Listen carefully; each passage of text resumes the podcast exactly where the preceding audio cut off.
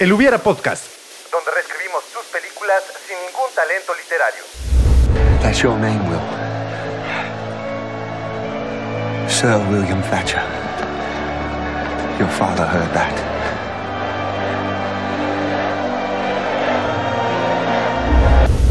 Comenzamos.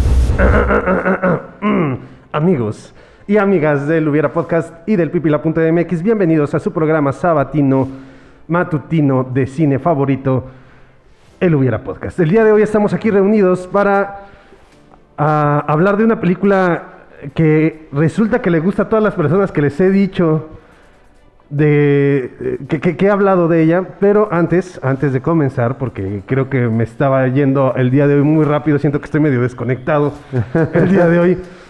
Este es nuestro programa número 68, ya de la- del conteo progresivo. Ya se me olvidó decir temporada y episodio de temporada. De acuerdo a nuestros registros, Al registro histórico. al registro histórico en YouTube y en Spotify es la temporada 3, episodio número 23, 4. Madres. Maldita sea, ¿por qué tenía que decir eso?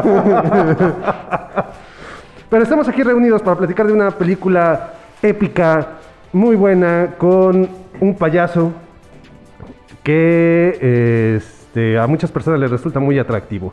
El día de hoy estoy acompañado, como cada semana, con mi hermano Arturo Mena. Hermano, ¿cómo estás? Muy Estaba bien. pensando, perdón, estaba pensando muchas palabras y adjetivos para describirte, pero no sé por qué realmente mi cerebro no da mucho ahorita. Sí, no sé cómo describirte, solamente lo indefinible me define. Ok, pues muy buenos días, tardes, noches, sea la hora que nos estén escuchando. Excelente mañana si están en vivo con nosotros. Este, queridos amigos Como de El Covarrubias. Podcast, como Covarrubias. Que estaba en vivo en el Pipila.mx, sí. Traía un cóctel en todo su organismo. Yo, me supongo que ese día escupía o fue al baño y hasta salía o sea, como, como ácido. Y era fluorescente. Todo, todo fluido que saliera de su cuerpo ese día era fluorescente. Ok, pues, como bien lo mencionas, sí tenemos una película interpretada por un payaso y también una película con mucha visión. Exactamente. Ya que Paul. Bettany también estuvo ahí presente y que tiene una muy buena actuación. Sí. Y no puedes negar que ese trasero es el mismo que se ve en las mallas de visión. Exactamente. De hecho, tuve que hacer comparativos a lo largo de toda la semana para corroborar. Dije, si es un doble o es él. Sí, y sí, si sí. es un doble, utiliza el mismo doble de trasero desde los noventas. 2000. 2000. Del de 2001. 2001, cierto, cierto, cierto. Paul Bettany, Heath Ledger, la película de la que vamos a hablar el día de hoy, habla de un caballero. Un caballero que no era caballero. Sí. Un caballero que decide cambiar sus estrellas. Una persona que comenzó su vida siendo el hijo de un Techador. techador y terminó convirtiéndose en Sir William Thatcher. Que real- realmente es cuando, cuando empezó como Eh. caballero era Sir Ulrich Von Liechtenstein. von Liechtenstein. Ahora que, por ejemplo, que aquí en México su papá tendría el oficio como de este azoteador. Azo- azotador. como todo mexicano en los 80. como mi papá. ¿Eh? Azotador también. Pregúntenle a mi mamá. No, ya. Eh, es una película que recuerdo, la vi, pues, si estamos en 2001, yo estaba en secundaria, pero recuerdo haberla visto en la prepa. Ya cuando estaba en la prepa, cuando teníamos este boom de estos... Bueno, yo no la descargué utilizando Ares, yo la descargué utilizando torrents.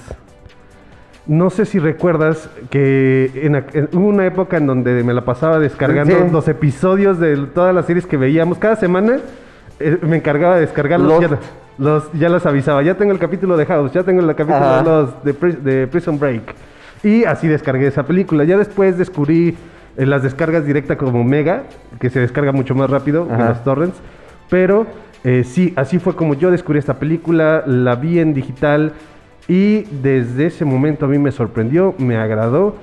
Eh, empecé a considerar a Heath Ledger como un muy, muy, muy buen actor. A mí, ya lo he mencionado una y otra vez, A mí no me desagradó cuando dan la noticia de que Heath Ledger iba a interpre- interpretar a Joker. cuando se murió. No, no, no, no, eso sí, ahí sí me sorprendió bastante de una manera muy desagradable, porque recuerdo, eso es, de una vez vamos a platicar esa anécdota, 2008, que es cuando fallece Heath Ledger, yo estaba en mi primer año de universidad. Y recuerdo que yo llegué a la escuela y una persona cuando me siento me dice, ¿quién crees que falleció? Y dije, chale, o sea, siempre es una noticia como muy desagradable, ¿no? Cuando te dicen eso, pero también el tono de la persona pues te puede aligerar las cosas. Y, y hay veces que, que piensas que si es alguien de tu círculo próximo.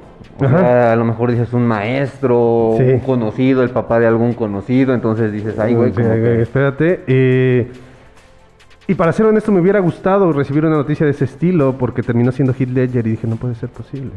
No, no es cierto. No es cierto. O sea, realmente no espero que nadie de. Eh, pero sí, me sorprendió muchísimo eh, el fallecimiento de Heath Ledger, además de que estaba próximo el estreno de, de El Caballero de la Noche. Ajá.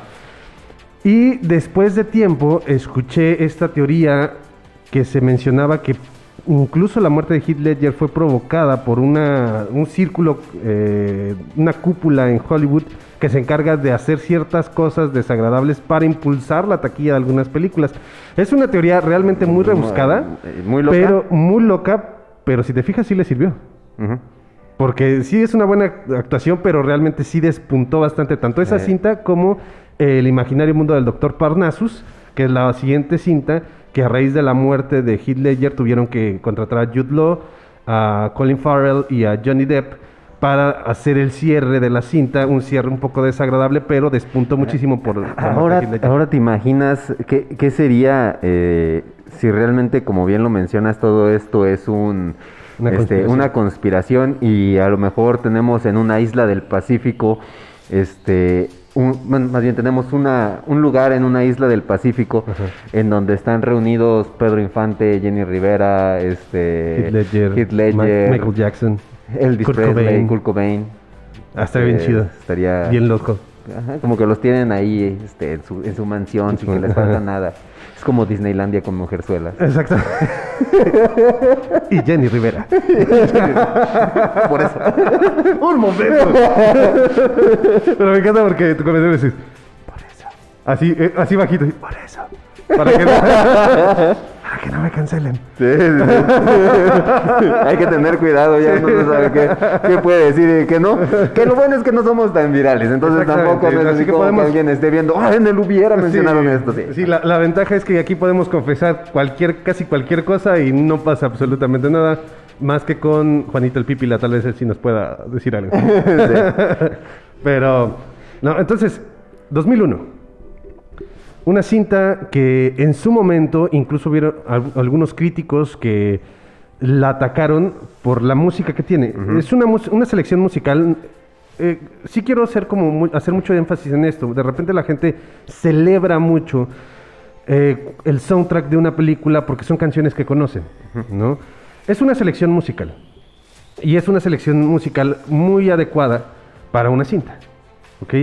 En este caso fue criticada porque es una película eh, Épica o de época que le de llaman. época exactamente, eh, medieval y pues agarra todas las, eh, bueno, no todas las canciones, sino muchas canciones del rock de los 70s, 80s. Tiene a Queen, tiene por ahí distintas, distintas bandas en, eh, en la selección musical. E incluso cuando es el baile de este Heath Ledger, del lugar de donde es proveniente, el baile es muy moderno, Sí. la música también es muy moderna. Entonces, muchos la criticaron por eso, pero tenemos que entender que esta cinta no, no busca ser un retrato fiel de la época medieval. Es una, eh, una comedia romántica cuyo único objetivo es divertirte, hacerte reír, entretenerte y generarte emociones. Emociones que algunas personas pueden considerar emociones baratas, porque, por, ejemplo, la escena, ya lo platicamos antes de comenzar el programa, la escena en donde él se quita la armadura para enfrentarse a, a- a su oponente. Aldemar. Exactamente. Eh, es como, dices, no, that's too much, ¿no? Eso ya es mucho para lo que, para, como para despertar la emoción, pero se nota que tiene escenas cuyo único objetivo es emocionarte. y, y lo logra, o sea, no podemos descartarlo porque lo logra, lo hace muy bien, no tienes que ser un crítico cinematográfico para disfrutar esta película. No, si te pones el chip de crítico puedes encontrar con fallas, pero no, es, es hermosa la película. Sí, por ejemplo, pues ya son 20 años de- del estreno de esta cinta. Y yo me acuerdo muy bien que, que este personaje de Jocelyn, de esta actriz, aquí lo tengo, es Shani Sosamon, Ajá. que, que la última vez que la vi creo que salió en Breaking Bad. Es este la ah la de la que está en la distribución de Pollos Hermanos. ¿Es en serio? Sí, es ella. No lo recuerdo, no, no, no la ubiqué, pues. Sí, sí, ha cambiado muchísimo, pero yo me acuerdo que, que me encantaba verla Sí. en esa película.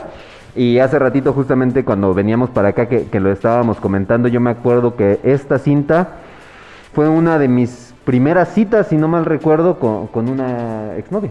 Mm, interesante. Y, y fue de las, de las pocas veces en donde he visto la película completa. Un dato innecesario, pero... No, pero, pero este, también esto, o sea, yo me acuerdo que ese día eh, fuimos al cine y sí era como que, ¿qué vamos a ver? Ajá. Y al ver el cartel, la verdad yo me esperaba otro tipo de película, algo más parecido a un gladiador, a Corazón Valiente, Ajá. no, no una comedia romántica, pero de todas maneras quedé fascinado Sí. con la película, tanto que a lo largo de estos 20 años, pues si la he de haber visto, o la he de ver unas cuatro veces al año, o sea... Sí, es una película... Es, es mucho. Y son, son este 132 minutos que se te van, o sea, son dos horas que se te van como agua. Y, y algo que es muy grato de esta cinta es que curiosamente está tan bien diseñada para que no se sienta tan vieja.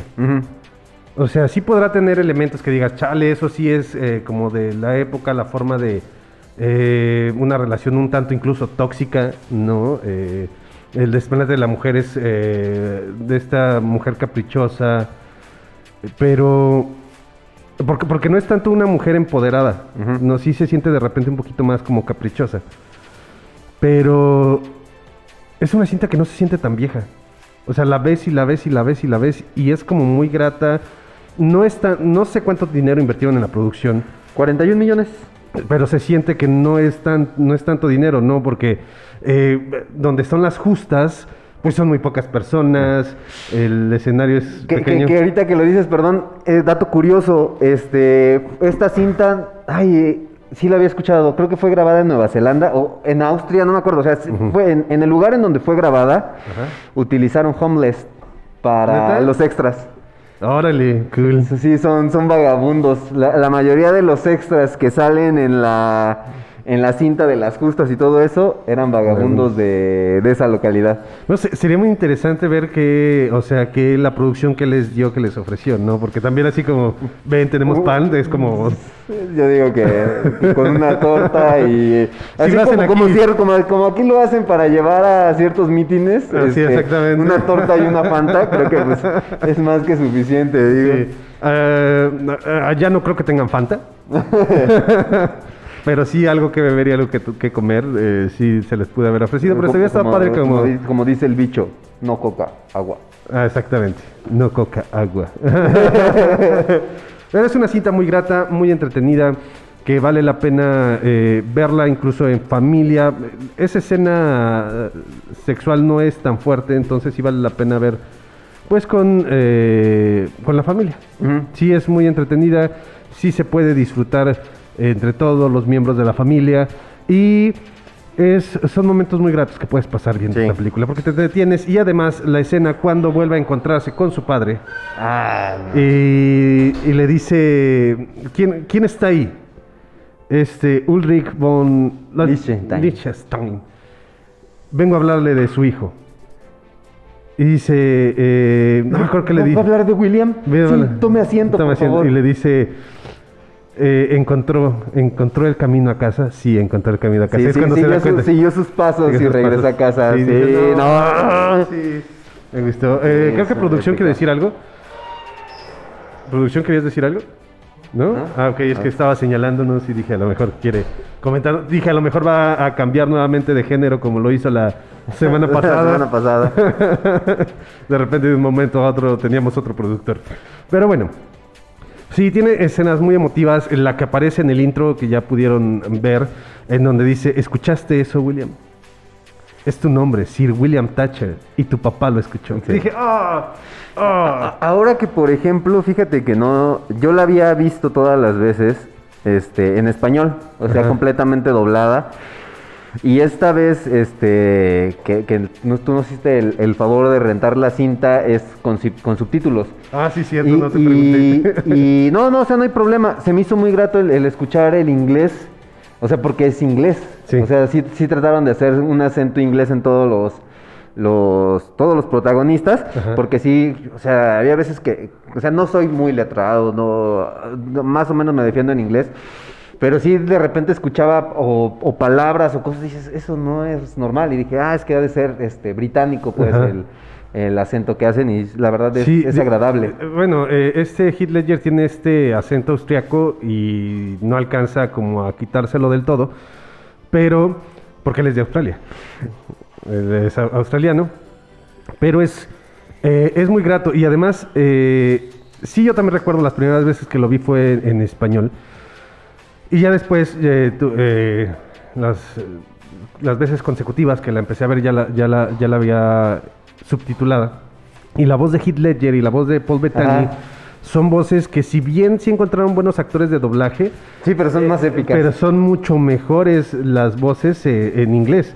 Porque la voz de Heath Ledger tiene- es, es- es muy particular, es como profunda, Aja. Es, es muy grata al oído y sexy, exactamente. No quería decirlo porque creo que van muchas veces que quedamos muy mal parados aquí. Pero eh, Paul Bettany, por algo lo, se- lo seleccionaron para hacer visión. De hecho, eh, él empieza siendo este Jarvis Ajá. en la armadura de, De de Iron Iron, Man. Man. Lo contratan por su voz. No lo contratan. De hecho, la idea original nunca les pasó por la cabeza eh, El de que él darle cara. fuera a interpretar fuera- a algún personaje. Exactamente. Entonces lo contratan por la voz y ya después meten a visión. Entonces la voz de Paul Bettany le da mucha epicidad a sus discursos. De hecho, me gusta también mucho el primer discurso que da cuando se da cuenta de que Sir Ulrich realmente lo puede apoyar. O sea, realmente Ajá. lo apoya. No nada más está con él porque le puede dar dinero y porque le hizo los papeles. No, porque Sí. realmente se ve que sí lo va a apoyar, que sí es una persona que le va a echar la mano, que es una persona humilde.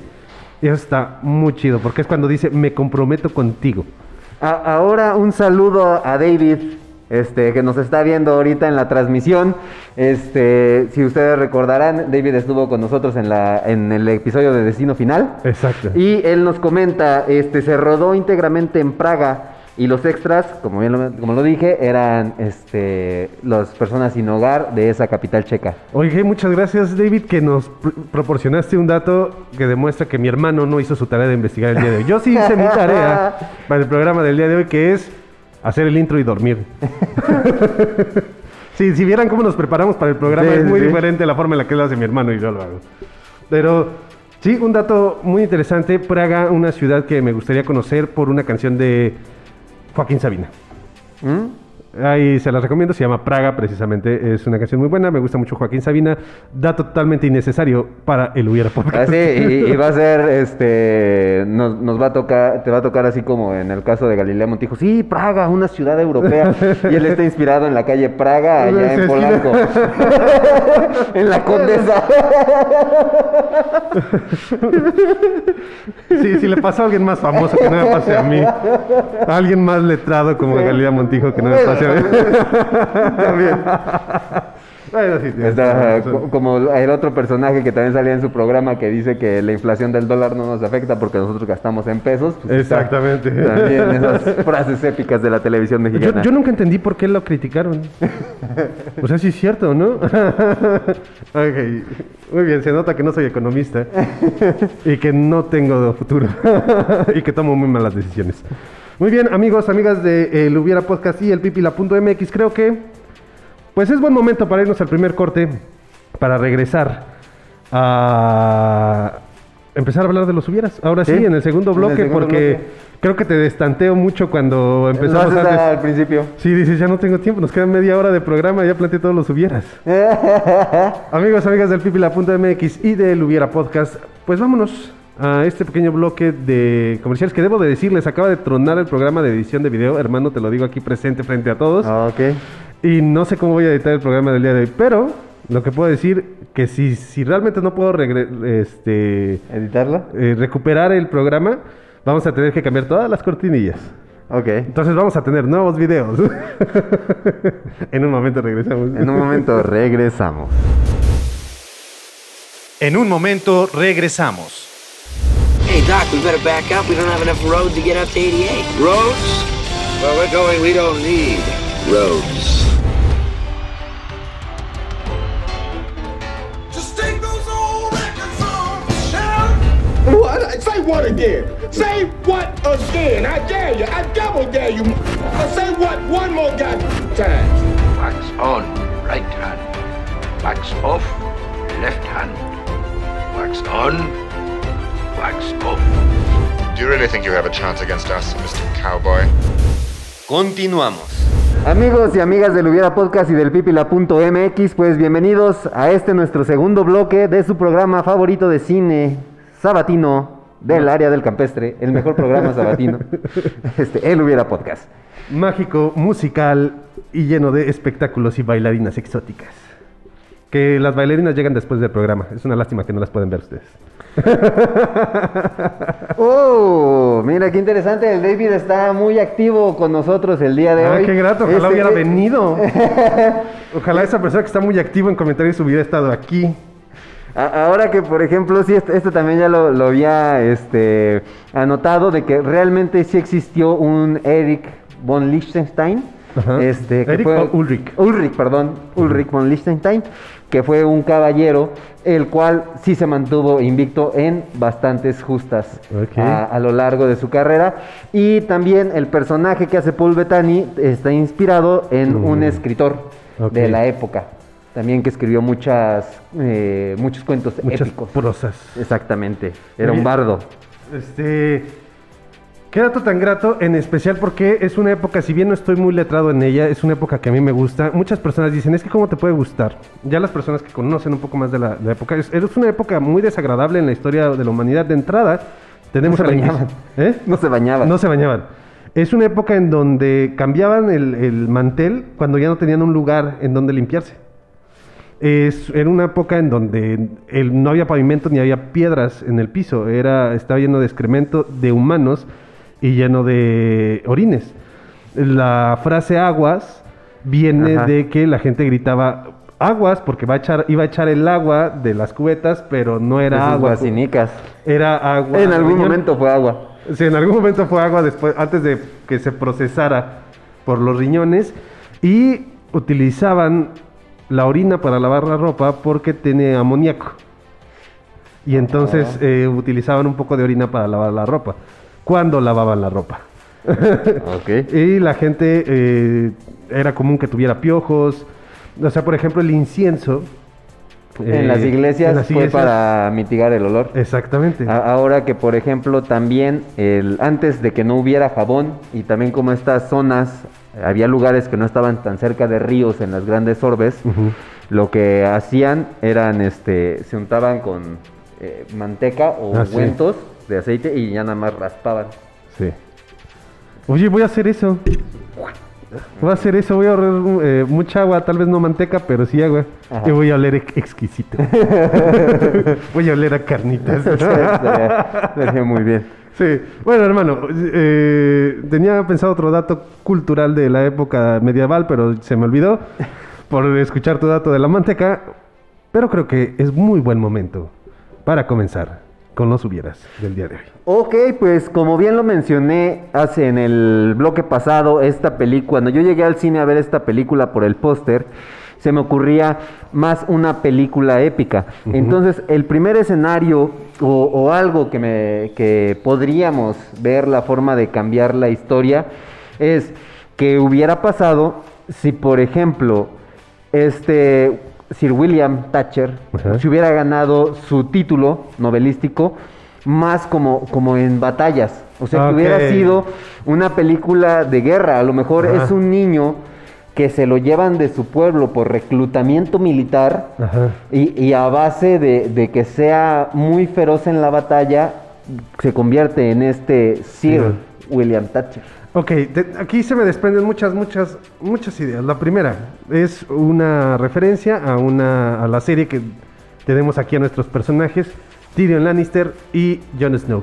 En la temporada 8 eh, tiene cosas muy desagradables, a, la- a mucha gente no les gustan, pero tiene una escena memorable que a mí me encanta. Hay un personaje que se llama Brienne de Tart, que es una, es una guerrera, es una mujer muy alta, en los libros la describen como una persona desagradable a la vista. En la serie es muy atractiva la, la actriz que la interpreta. Y están cenando un grupo de personas que nunca te imaginabas, bueno, no están cenando, están platicando, preparándose para una batalla. Un grupo de personas que no te imaginas al inicio de la serie que iban a estar juntos. Y entonces hay un personaje que le dice, ¿por qué no eres caballero? Y dice, porque las mujeres no son caballeros. Y de repente otro personaje se levanta, a ver, espérate. Un caballero puede nombrar caballero a otro. Y entonces le dice, Brian de Tart, íncate, le dice este, los juramentos, y al final le dice... Nah, no te creas. No, la, la frase es hermosa porque le dice, Arise, Brian of Tart, Knight of the Seven Kingdoms, caballero de los Ah, siete, de los re- siete, de los siete reinos. de los siete reinos. Y es una, una escena muy emotiva. Entonces, así que sea algo por el estilo, ¿no? Un caballero, el, el mismo caballero, bueno, no, el mismo niño que surge de esta, de este azotador, que, que, pues viene de algo así llamarlo como el pueblo de pulgas. Pues es que Chipside, o sea, Ajá, el, el lado pueblo de donde viene sí es como que lo más bajo, pues. Exactamente, que, que- que era muy curioso en Inglaterra, que normalmente era, bueno, ocurre también todavía actualmente en las ciudades, un río o una calle puede dividir una colonia humilde a una colonia con un poquito más de poder adquisitivo. Entonces, él viene de este, este lugar. En aquella época, estamos hablando que no sé si sea así como tal, pero a los 16 años ya era considerado como una persona pues, ya adulta. Pues casi desde los 12. Exactamente, ya empiezan a- a- a- desde muy jóvenes. Entonces, lo reclutan a los 12 años, demuestra una gran fiereza. Una... William Thatcher eh, se hablaba y me hubiera gustado a mí más verlo, no solamente en las justas, sino enfrentamiento a espadas. A mí me gusta mucho el combate con espadas. No conozco acerca de técnicas y todo eso, pero me, me gusta mucho. Me hubiera gustado ver como un poquito más del dominio de la espada que tenía el personaje. Pero desde niño, o sea, imagínate que sea, pues era el escudero de un caballero, entonces demostraba que era muy bueno para el entrenamiento. Cuando ya llega a la batalla, pues demuestra estas habilidades. A mí me gusta mucho, y, y por eso me gusta mucho Game of Thrones, porque las batallas, las peleas, las guerras están muy bien hechas. O sea, realmente se nota la desesperación en este tipo de, de- de encuentros. Entonces, eh, que demuestre cómo sobrevive en la guerra, cómo sí se entrega, cómo es un personaje útil para la batalla. Pero aquí se me desprenden como dos vertientes, por eso te digo que se Ajá. me, se me ocurrieron que realmente demuestre una gran habilidad o que demuestre que es un personaje un poquito más complejo, más egoísta y que quiere ayudar a su papá a salir adelante sin importar el costo y que está en un momento en donde incluso puede llegar a matar a su coronel. Ahora, este, es que este escenario desprende- puede desprender muchísimas cosas. Ahora que lo dices, el, el salvar a su padre, imagínate que sea secuestrado más que nada como por unos caballeros rebeldes o, o- o- o no sé, pues en, en esta época había muchas guerras entre Francia e Inglaterra, entonces eh, a lo mejor España. los franceses llegan, lo capturan, eh, lo tienen ahora sí que como, como esclavo, se podría decir. Eh, a lo mejor en una batalla él salva a un caballero, el caballero decide este, enseñarlo, sabes que pues ya no vas a ser un esclavo, vas a ser un escudero, y ya después empieza a sobresalir en este ejército este, francés y regresa a Inglaterra y le toca a lo mejor pelear contra su padre, que su padre sea un guerrero Un también. guerrero también. Que, que no sea como tal un guerrero, que sea como pues estas eh, pues ejércitos que se reclutaba que pues tenían que tener ejércitos de miles de personas, Ajá. pero no tenían eh, solda- miles de soldados. O sea, había personas que llevaban sus picos y sus palas y lo que tuviera Sí, para... el asador o las cosas de, De la carnita asada. Entonces, sus- su, su trinche, ¿no? Su, Trinche, es, que, es- así. es que se le dicen asador. pero Ok. me quedo con las de la carnita asada. No, y con un tenedor chiquito, ¿no? Ahorita me acordé también de Piratas del Caribe, cuando lanzan, cuando ya no tienen nada para aventar y que les avientan pues todo lo que hay en el barco y, se- y al del ojo de madera se le Se le el, pega el tenedor. el tenedor. Eh, sí, que se enfrente, que- tenga frente a, eh, a sí mismo al papá. E- Este escenario, ahorita que ya lo empezaste a plantear, como que sí se modificó en comparación a lo que teníamos Ajá. en un inicio. Pero estaría padre que él, ¿cómo decirlo? William lo secuestran, pero siente que no hicieron nada por rescatarlo. Ajá. Entonces eso le empieza a alterar la psique y dice, me cuidan más, eh, me cuida más este caballero francés de lo que me cuidó el ejército inglés. Entonces empieza a encariñarse con el ejército inglés y empieza a crecer dentro de, con el ejército francés, Francés. y empieza a crecer dentro de este ejército, empieza a demostrar sus habilidades como, como espadachín. Y sí, o sea, se convierte, imagínate que empieza a tener un renombre, así como en Bastardo sin Gloria, Ajá. que, que los personajes, los bastardos tienen como su apodo y así lo ubican los, los nazis. Los nazis. Entonces así, no, pues es el, es el oso francés, ¿no? No, no sé qué animal sea como característico de Inglaterra. Pepe Le Pew. Pepe Le Pew es, es el Ah, no, de. Inglaterra, De. Inglaterra, sí. Es no, es- francés. Es, es inglés. No sé qué animal sea como característico de Inglaterra. No, pero se supone que sí estaba en el ejército francés, ¿no? No, por eso, pero que lo nombren porque sepan que es un guerrero inglés Que está con que los está otros. con los franceses. Entonces por eso le nombran con el, el título de un animal. El corgi. Un corgi. el, el, el corgi asesino o algo así. Eh, tierno, pero te, te mata con su ternura. Bueno, sí, rarito. que es Heath Ledger, sí, sí lo compras, ¿no? Sí, Sí. compras la idea que es un corgi. Entonces, eh, le ponen su, mote de, pues es como la amenaza en el ejército francés. Y entonces empieza, ya sería, digo, desconozco como tal la historia de guerras entre los países, pero un momento en donde Francia pues empezaba como a quitarle territorio a Inglaterra y pues ya los ingleses empiezan a sentirse tan amenazados que pues empiezan a mandar a todo su ejército para detener a los franceses, empiezan a matar, ma- mandar a todo su ejército. Y en este encuentro ya está William Thatcher con su papá, que su papá sí, o sea, al final de cuentas, pues tenemos de dos, o que sí haya sido un caballero o que no sea un caballero, pero que William sí lo vea con, con odio, ¿no? Espe- una especie de Darth Vader con Luke Skywalker, así de, pero bueno, en este caso sí sería, yo sé que eres mi padre, Ajá. Pero sé que no hiciste nada por, Nada por rescatarme. Entonces vas a tener que pagar por eso.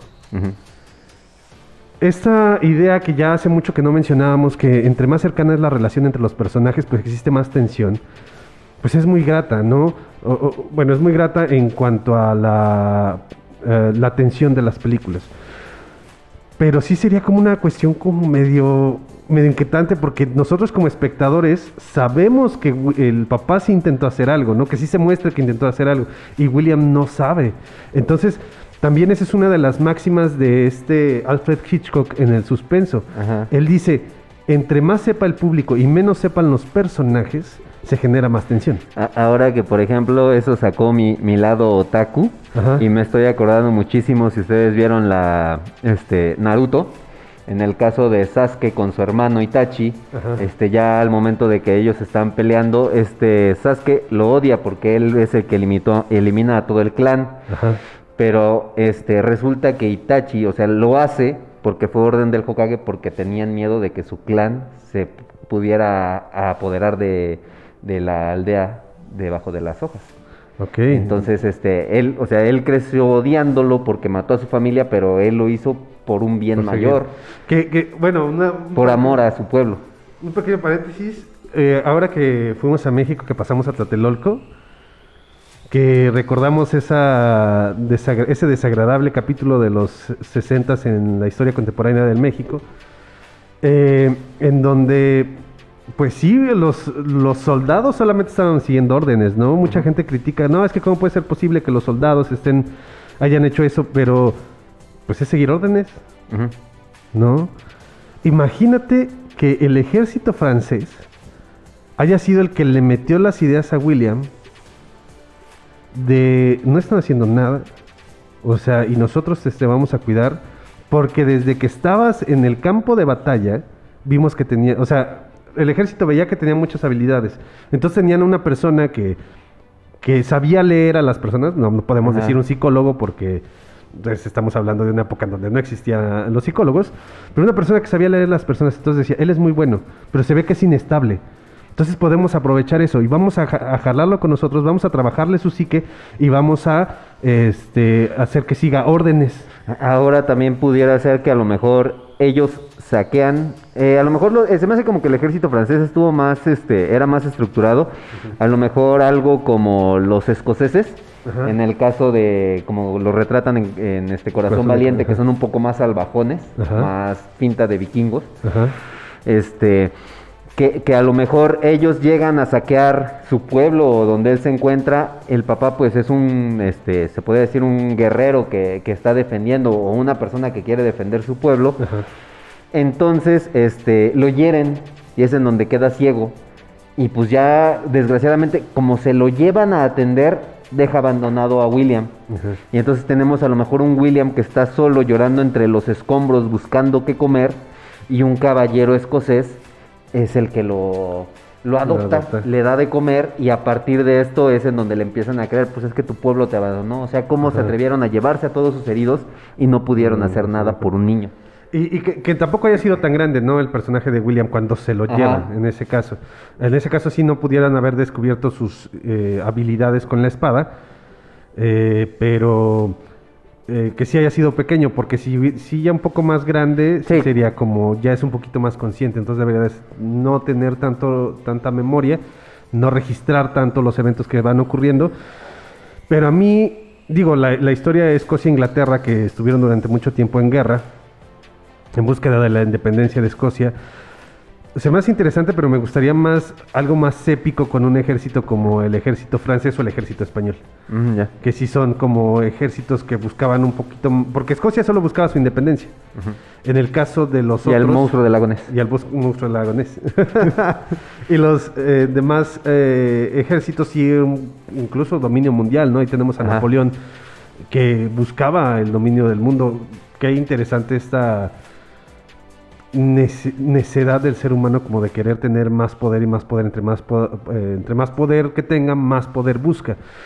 Y ya ahora que vemos de qué tamaño somos los seres humanos en comparación del mundo, el que una persona quiera el dominio total del mundo es muy complicado. De hecho, estas teorías en donde tenemos estas cúpulas del poder que se habla que tienen el dominio del mundo, a mí se me hace muy difícil creerlo porque es muchísimo. o sea, es muchísimo el control que deberían de tener para... son- somos 7 billones, bueno, ya no sé ni cuántas personas sabemos en el mundo. Entonces, como que realmente tener el control en una cúpula solo se hace Ajá. como muy, muy difícil. Siento que, siento que no podrían controlarlo. No sé, no sé. Pero bueno, William Thatcher, caballero del ejército, para mí, caballero del ejército francés, enfrentándose a- al ejército inglés, que realmente es su pueblo natal, Ujú. En una batalla épica entre su papá y él, y que su papá sea un excelente caballero, y que incluso imagínate, termine casi matando a su hijo. Así de, ¿sabes qué? Te amo, pero, o sea, desarmándolo, Ahora que quitándole sea, toda que habilidad sea para esta cosa como las habilidades de los este, maestros del kung fu o cosas así, Ajá. de que ciego y es todavía un espadachín muy hábil. Ah, ahorita me acordé de Kimetsu no Yaiba. Ajá. De Demon Slayer, este pilar que es ciego y que resulta ser una de las amenazas más grandes para los demonios. Que, digo, ya aterrizado a una, a una vida real, a un escenario realista, pues es muy difícil, ¿no? Realmente lograrlo. Pero que haya agudizado tanto sus sentidos que siente el, el aire, el olor del metal, el olor de todo, eh, todos los sentidos, el- lo que escucha, este, y logra eh, Es que, es que tenemos, por ejemplo, a Daredevil. Que Exactamente. también es un superhéroe que. Pero tampoco es que ciego. Daredevil sea real, hermano. No, no, no, pero, pero, o sea, digamos a, a ese punto. Y yo me supongo que si, pues, que si podemos eh, investigar, si ha de haber algún tipo de monje Shaolin o algo así, que sea toda una pistola para los fregadazos y, Y que sea ciego. ciego. Sí, como perfeccionar todos tus demás sentidos. Y estaría muy chido en donde, eh, imagínate que están invadiendo el pueblo inglés. Eh, pues al final de cuentas, no podemos descartar que todos los ejércitos, por más organizados que sean, pues ten- la necesidad de acabar con el pueblo. O sea, acabo de... eh, no me acuerdo en dónde escuché. Ah, en este podcast de El Cojo Feliz, de Yo no sé mucho de casi nada, cuando hablan acerca de la invasión a Tenochtitlan, la conquista, eh, que hay gente que dice, es que, ¿por qué no nos invadieron los ingleses? Seríamos ricos en estos momentos. Bueno, los ingleses se caracterizaban por masacres totales. Por eso las colonias inglesas, la sangre es, bueno, la raza es la Inglesa. raza, exactamente, la sangre es inglesa. Son, todos son blancos. ¿Y cu- cuántos nativos americanos, bueno, de, de Estados Unidos quedan? O sea, realmente son muy pocos porque ahí mataban. Y aquí sí hay una clase mestiza porque los españoles sí eh, era, se mezclaban mucho. Los franceses es la misma situación. Es tu forma de decir que violaban a las mujeres. Exactamente. Se mezclaban mucho.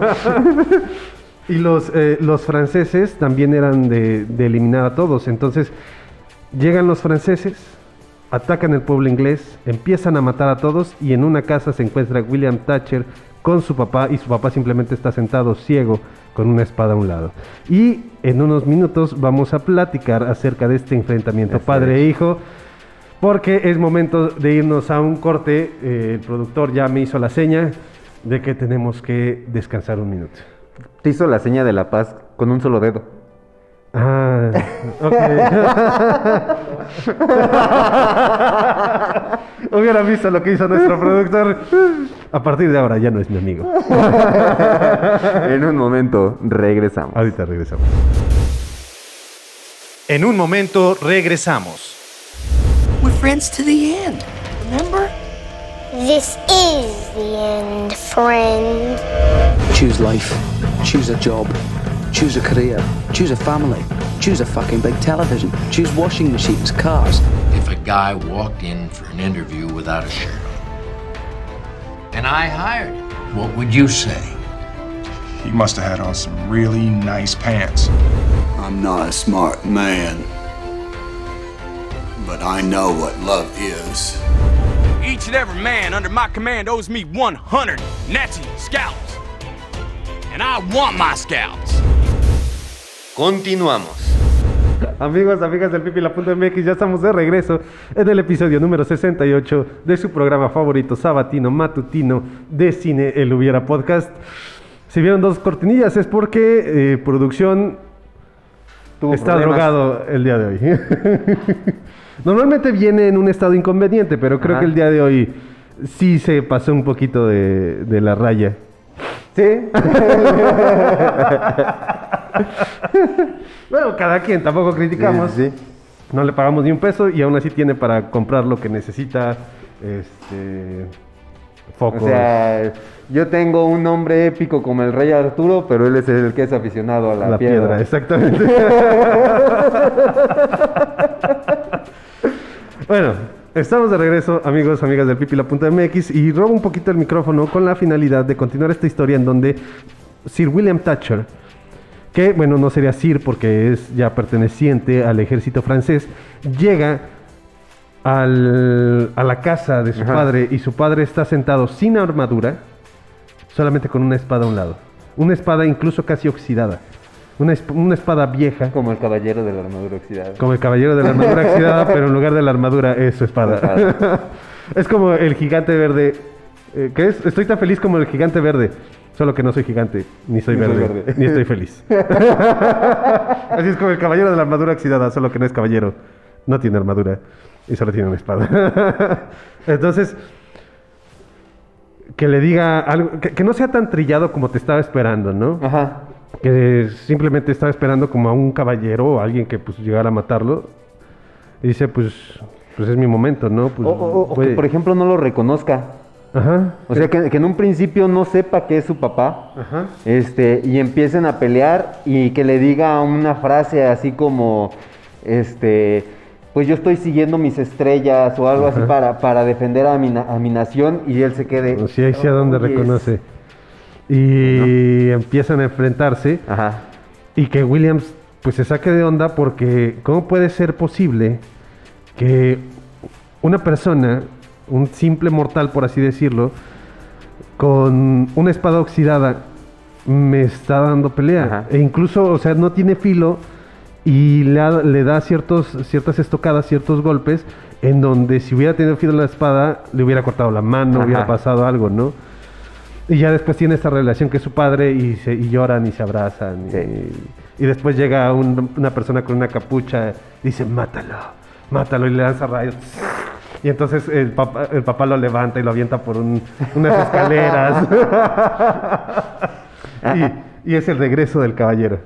Ahora que, por ejemplo, también a mí se me ocurría otro escenario en donde, por ejemplo, este, teníamos a- al niño que fue llevado, en este caso es, sí es inglés y sigue perteneciendo al ejército inglés para ser un caballero, ¿no? Entonces, como bien lo mencionábamos, a lo mejor, este, él es, este, el, el escudero de un, de un guerrero y cuando el- él es, el caballero está a punto de morir, este, este William lo salva y entonces ya lo, lo agarra más como un aprendiz y no nada más como un ayudante y es su camino para convertirse en un caballero rescatando a Inglaterra de un este, ejército francés. Y aquí se me ocurría que a lo mejor tendríamos a un Paul Bettany, eh, que hiciera un personaje tipo Merlín. Este, algún consejero o un mago que sea como también esta parte de la conciencia que lo llega, lo lleva a convertirse en un, en un gran caballero, o por qué no, hasta en el rey de Eh, Inglaterra. Me gustaría que Paul Bettany fuese un caballero errante que en un principio lo consideran como este loco, no, porque mientras todos los los caballeros tenían una dicotomía, eh, es la palabra del día de hoy, tenían un, un problema muy grande, porque dentro de sus votos, por así decirlo, era debes de cuidar al débil pero al mismo tiempo tienes que seguir las órdenes del rey, o bueno, de tu superior. Y si tu superior te dice, golpea al, al- al débil, ¿qué haces? No, porque uno de tus votos es protege al débil. Entonces, y muchos caballeros realmente no se preocupaban por eso, se preocupaban por el dinero, por, por incluso saquear dentro de sus mismos pueblos. Entonces lo empiezan a, a educar los caballeros, a decir, pues vas a ser un, un caballero tú también o algo por el estilo. Y entonces llega el caballero errante que es eh, muy criticado, que no lo quieren tanto los otros caballeros, pero empieza a hacerse amigo de, de- de William Thatcher.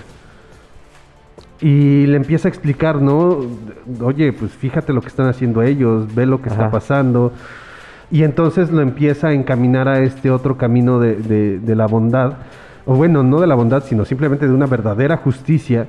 Y cuando empieza a, a enfrentarse en justas o ya sea, ya sea en torneos, que a lo mejor también los caballeros ahí demostraban ser como despiadados, o ya en las batallas, en donde veía que los caballeros, pues, a a lo mejor algunos eran hasta cobardes y algunos eran eh, de- despiadados y no mostraban piedad. Entonces él empezaba como a sentirse como que perdido y empezaba a identificar un poquito más las ideas de Paul Bettany y Paul Bettany se empieza a convertir ahora sí en su mentor y empieza a seguir más las ideas de este caballero errante que lo ayuda a ser un buen caballero, nombra al caballero a, Will eh, a William Thatcher pero estaría muy padre que si se recupere esta escena en donde el príncipe de Gales le descubre cierto linaje que no sea broma. Mm, o sea, que sea de verdad, que a lo mejor, a lo mejor no llega a ser el rey. Pero sí es como, ¿sabes qué? Eres hijo del hermano de mi, de, de mi papá, eres hijo de mi tío. Por ejemplo, la, la historia del rey Arturo, Ajá. este, no me acuerdo si es porque el, el rey, no me acuerdo cómo se llamaba, se apellidaban Pendragón. Eh, no me acuerdo si Arturo era su hijo ilegítimo o si sí era su hijo, pero porque lo derrocaron él lo tuvo que refugiar con una con otra familia, Ajá. con otro caballero. Y entonces es este como lo retrata la, la película de Disney, que sí está basada un poco en las crónicas artúricas, en donde. Cuidado. En donde este Arturo empieza siendo un escudero de otro, de otro, de otro, este, pues sí, noble o demás, y empieza a hacer su crecimiento hacia- hacia convertirse en caballero, y este eh, Merlín hace el presagio de que va a llegar un joven de una gran, de una descendencia que se remonta este, a muchos años atrás y va a sacar una espada de un yunque, que en este caso es un yunque, no es una piedra en donde estaba la, espada. Y es este, resulta que, que realmente Arturo viene de, del, por así que los legítimos reyes, Reyes. de Inglaterra. Que siempre me ha parecido muy interesante cómo era considerado quién era el rey, ¿no? O sea, al final de cuentas, era una época en donde no se vivía mucho y el derrocar al rey, pues era pues, casi casi cualquier persona, ¿no? Eh, de repente podrían ahí, podríamos ahí justificar, no es que él, ese personaje o ese personaje histórico tenía, resulta que tenía sangre del tatarabuelo, ¿no? Y ahí se justificaban ciertas cosas. Pero esa parte en donde pues los reyes legítimos terminan siendo derrocados y uno de los ah, vástagos de la cadena, ¿sí se dice así? Ok, eh, eh, pues tienen que refugiarlo, ¿no? Con la finalidad de salvarlo para que después termine vengando el linaje o recuperando el linaje, que termine lle- llegando a una casa de un caballero de los de esos pocos porque al final de cuentas sí esos reyes der- derrocados terminaban teniendo todavía como seguidores escondidos entonces sí que lo tuviera refugiado que fuera Paul Bettany me, agrada más esa idea de que Paul Bettany decide pues acoger al niño tenerlo en su casa educarlo prepararlo este darle lecturas eh, prepararlo como rey. Esas preparaciones que muchas personas no sabían por qué, por qué las estaban pasando, pero que sea para prepararlo como rey. Y entonces ya lo prepara, al final del día termina pues en esta batalla buscando recuperar el trono que por herencia le corresponde. Y a lo mejor podríamos también, digamos, si la queremos hacer otra vez con un tinte de comedia romántica, que a lo mejor él se enamora de Jocelyn, Ajá. que es la hija del monarca en turno, y también puedes, podemos tener ahí una historia romántica, Y- ¿no? Tipo Aladdin. Y en ese momento tenemos la danza de los dragones. Perdón, me acordé de Game of Thrones y uno Ah. de los eventos de que ocurren ahí. En donde murieron la mayor cantidad de dragones y por eso Game of Thrones empieza sin dragones. Ok. Porque la danza de los dragones es eh, la, la misma familia, en este caso es la misma familia la que está dividida.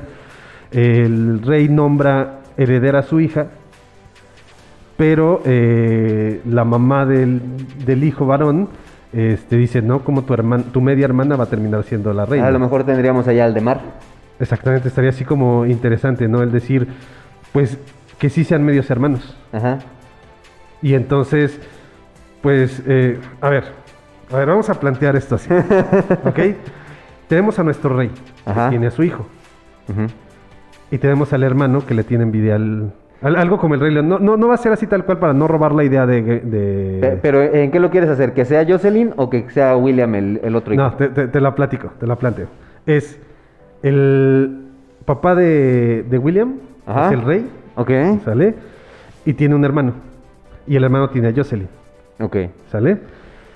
Eh, O sea, ¿Estás diciendo que es Monterrey? O sea, William se va a enamorar de, yo, de su prima. na- mm, eh, sí, pero estamos hablando de que De es- otros tiempos. de otros tiempos. Eso era, eso era normal para conservar la sangre azul.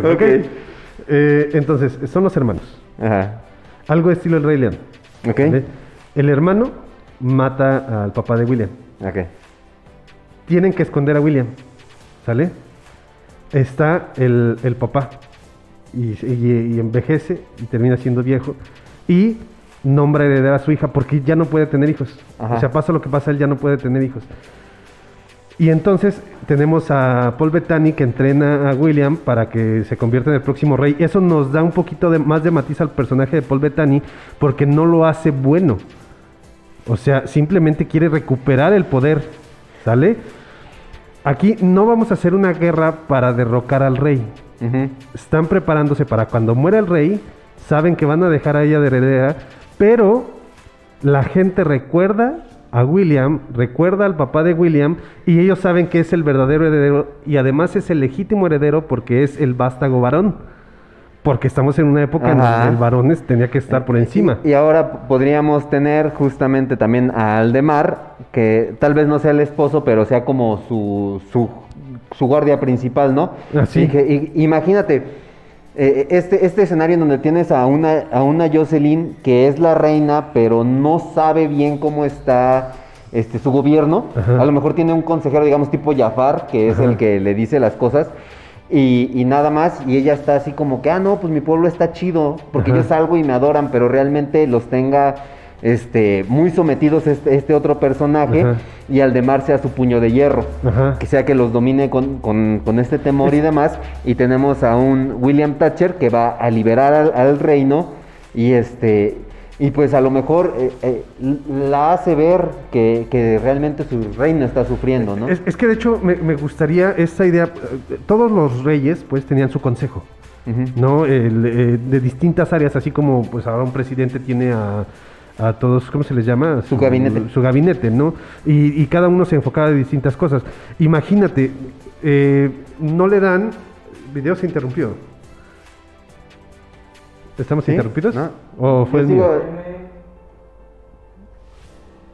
Yo todavía me sigo viendo en el hubiera. ¿Sí? Ah, bueno. ¿Sí seguimos en línea? ¿Producción? ¿Aguantad? Ahí estamos. Ah, Ok, estamos de regreso. Si tuvimos una pequeña pausa, bueno, vamos a retomar no, la idea. aquí estamos. Sí, eh, tiene el consejo, tiene, el- el- la reina tiene su consejo, ¿no? Pero es una reina incluso a lo mejor joven, porque y sin experiencia. Entonces, el consejo se encarga de decir, no te preocupes, nosotros nos encargamos de todo.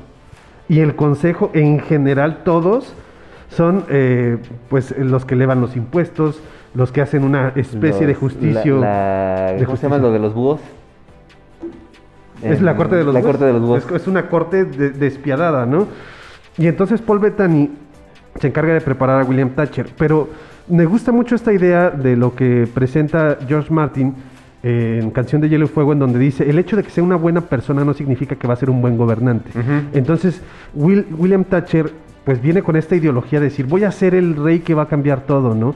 Y entonces va a hacer la guerra, eh, derrocar al consejo, pero no derrocar como tal a la reina. O sea, es derrocar al consejo, porque saben que ellos son los que están malos, saben que ellos son los que están haciendo todo el desmadre en, en- en el país. Entonces, hace este proceso de abrirle los ojos a la reina. Sé que es desagradable, pero estamos hablando de una época en donde era normal, no en donde dice, pues sabes qué, pues vamos a, a- a unirnos con la finalidad de que el pueblo, pues diga, es la reina y es el, hered- el legítimo heredero. Ajá. Entonces eso nos puede dar la oportunidad de que la gente a lo mejor no se sienta tan confundida ante qué, qué está pasando. No vamos a, un- a unir a los seguidores del, eh, de, de los De dos reyes. los dos reyes. De los dos reyes, ¿no? Pero que la historia termine con igual una especie de rebelión. Ahí, no, que, que- que- haya sobrevivido el. ¿Cómo se llama? Al. eh, ¿Aldemar? Aldemar, que, que sobreviva, ¿no? Y que también esté buscando como eh, recuperar, o el hijo de Aldemar. O sea, que se demuestre que, que no va a gobernar feliz para siempre. Que al final estamos en una época en donde todo puede pasar, en donde la gente puede pasar hambre, en donde se dé cuenta que a lo mejor por algo estaban subiendo los impuestos, ¿no? Y diga, chale. Ahora imagínate una, una escena final en donde, no sé, se me ocurre una toma hacia una cueva, una fogata, se vean así un montón de personas en, con capuchas, este, como que hablando, y ya se levanta este Aldemar y así con un parche en el ojo, con una cicatriz de, así, de que sobreviví y vamos a volver. sin una mano. Me gustaría que fuera como más, más extremo y se vería más rudo. Antes de terminar, ya estamos en los últimos minutos. Yo tenía una idea, hermano, y solamente lo quiero dejar ahí. Ajá. Eh, que hubieran hecho los torneos, que sí, o sea, vamos a retornar a no ser una historia tan compleja como la estábamos elaborando, sino retomar la base fundamental de, de Corazón de Caballero. Estamos en las justas, son torneos y el rey o el príncipe o algún caballero dice, pues vamos a hacer torneos para que el que gane se lleve el título de caballero. Eh, que, sea, que sea un tipo como gladiador. Algo así El como... que, imagínate que en este caso no sean los nobles los que compitan, sino que los nobles pongan a sus esclavos a competir, Ajá. porque pues ellos no se quieren lastimar, Ajá. este, y sea más así la onda. Sí, que- pero que sea así como el torneo, ¿no? Porque no es algo que ocurría tanto. Sino vamos a, a, a todos los escuderos, porque no sería como los esclavos. Siento que los esclavos no, no es por descalificarlos, pero eh, no tendrían como la preparación para las justas, sino los escuderos. Decir, bueno, tú eres, tú, tú me ayudas a entrenar, tú, tú, vistes mi- tú me vistes con mi armadura, ya sabes más o menos por dónde va el asunto, pues te voy a preparar. Y entonces eh, el triunfador del torneo eh, va a, A tener el título de de caballero. caballero. Entonces es toda la, la historia del torneo solamente, ese torneo tal cual para que vayan creciendo, creciendo hasta el punto de que William se convierta en un A- caballero. Ahora que tendríamos a un Paul Bettany que dé clases los jueves y, no, cobre mucho. Exactamente. Eh, amigos, amigas del pipila.mx y el Hubiera Podcast, pues hemos llegado al momento final del episodio número 68 de su programa favorito sabatino de cine matutino, un espacio mágico, cómico y musical. Eh, recuerden seguirnos en todas nuestras redes sociales. Nos encuentran en todos lados como el Hubiera Podcast. Y muchísimas gracias a David, hoy estuvo muy, muy este, participativo en, Es- en- Esperamos que pronto vuelvas. Sí, sí, sí, ya estamos viendo a ver qué, qué- con quién se queda con quién. Sí. ok. Pero mientras lleguen las mini pizzas, Sí, no hay amiguito, problema. amiguita. Llegaron las mini pizzas. Pues eh, de mi parte no me queda más que agregar que recuerden coman frutas y verduras, síganos en todas nuestras redes sociales. Este, por ejemplo, ahí en Instagram les, y Facebook comparto algunos datitos este, con las efemérides del día, si hay algo interesante, porque últimamente fíjate que esta semana no, No hubo no, datos. no, casi datos. O sea, sí, sí parecía como que. Bueno, me supongo que para personas que están un poquito más letradas eh, en la cuestión del cine, sí decían eh, el director de una película de los 50 o cosas así, pero pues, es que esa película no la he visto. no sé. O sea, sí hubo algunos acontecimientos, pero sí como que algo que fuera relevante, pues no, no he subido, pero tratamos de Comercial- comercialmente relevante. Sí, exactamente. Sí. Eh, por mi parte, recuerden lo que dicen sus ojos. En amazon.com lo pueden encontrar. Eh, otro comercial. A presumirles nada más, así rápidamente. Tuve la oportunidad de subirme a un open mic. Tenía preparados 15 minutos y una canción y terminé solamente dando 5 minutos. Pero me fue muy bien, así que espero que pronto me vean eh, en los escenarios haciendo reír Ok. a la gente. De manera voluntaria o involuntaria, no me importa, siempre y cuando se rían. Sale, O sea- muchas gracias. muchas gracias por habernos acompañado en el, el episodio del día de hoy. Recuerden, el cine es la oportunidad que tiene la fantasía de ser realidad y la realidad de ser fantasía. Nos estamos viendo Nos estamos escuchando. la próxima semana. Adiós. Gracias, producción. Adiós.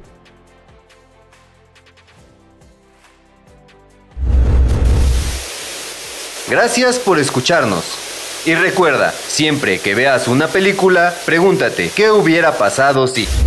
In case I don't see ya. Good afternoon, good evening, and good night. This is from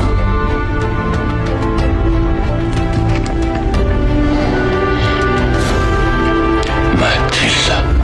Gentlemen, it has been a privilege playing with you tonight. Hasta la próxima.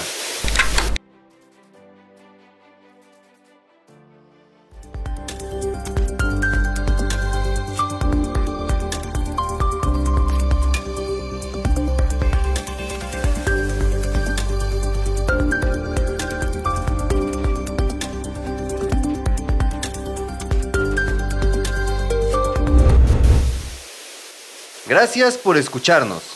Y recuerda, siempre que veas una película, pregúntate qué hubiera pasado si. In case I don't see ya. Good afternoon, good evening, and good night. This is from